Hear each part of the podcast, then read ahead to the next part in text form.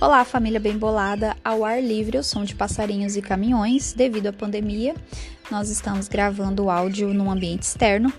E esse é o segundo áudio do nosso podcast, onde eu vou falar sobre o livro As 25 Leis do Sucesso apenas trechos que eu acho mais interessante para o crescimento da sua família. E como eu disse no áudio anterior, quando eu iniciei essa série, isso aqui não vai virar um clube do livro. Não vou, né, focar em leitura para vocês de livros, mas assim, aquilo que eu acho interessante, eu vou estar tá sempre trazendo, tá? Alguns gostam bastante da ideia da leitura, outros não, não nem tanto, né?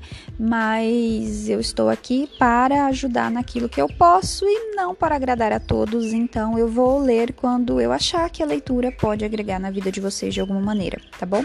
E hoje eu vou falar sobre o pecado da avareza, que é o segundo capítulo, deixa eu ver, que faz parte do primeiro capítulo ainda, mas ele é bem curtinho e eu achei muito interessante. Quem tem o livro, ele está na página 23. O pecado da avareza. Porque o amor ao dinheiro é a raiz de todas as espécies de males, e nessa cobiça alguns se transpassam a si mesmos com muitas dores. 1 Timóteo 6,10 a avareza é o apego excessivo ao dinheiro, mas, na busca do sucesso, esse pecado ganha um contorno ainda mais amplo e se refere a qualquer relação doentia com o dinheiro, seja por dar a ele muito valor, seja por desprezá-lo. A riqueza e a pobreza não são sinônimos, respectivamente, de felicidade ou infelicidade. Pior do que ser pobre é ser rico sem estar preparado para isso. A riqueza pode se tornar um grande problema se não for norteada por princípios e encarada com maturidade. É preciso ter um mínimo de equilíbrio emocional para lidar com o sucesso e a riqueza e de competência para administrar os dois. Aqui, gente, eu vejo assim tantas pessoas, famílias que eu já conversei e as pessoas falavam assim para mim: é, ah, eu preciso de dinheiro, é o que me falta. O que você precisa para ser feliz? Ah, eu preciso de dinheiro. E daí quando eu entro com a ideia de e daí, quando é, eu tento, de repente, fazer uma mudança de mindset, né, para pessoa ver esse lado da felicidade além daquilo que se pode comprar, eu sempre ouço: ah, mas é porque você tem dinheiro. Porque as pessoas acham que a gente sempre tem dinheiro, né? A gente começa a falar sobre finanças e já acham que a gente é rica. E, e esse capítulo aqui foi, foi matador para essa para esse tipo de questão.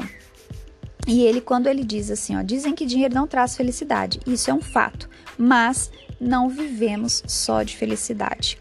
É assim, é incrível, tá? Vamos continuar?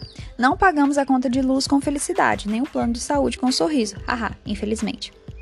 O dinheiro tem seu lugar em nossa vida e nada melhor do que ele para resolver certos problemas práticos do cotidiano, como pagar as contas e as despesas.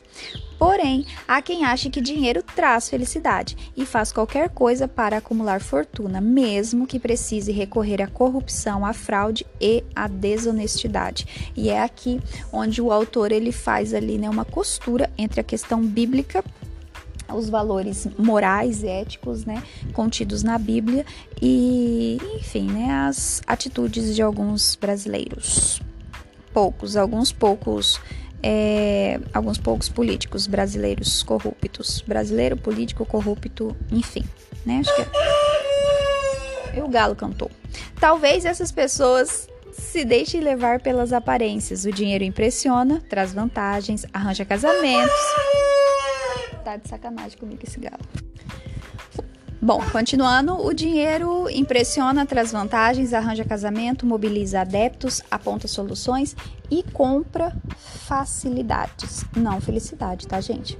Tanto é que Nelson Rodrigues ironizava: dinheiro compra tudo, até amor verdadeiro. Mas isso não é verdade. Muitos acreditam que é, só que não. O dinheiro, se o dinheiro fosse capaz de sozinho garantir todos os benefícios que as pessoas precisam para ser felizes e realizadas, não veríamos tantos ricos em depressão ou insatisfeitos com a vida.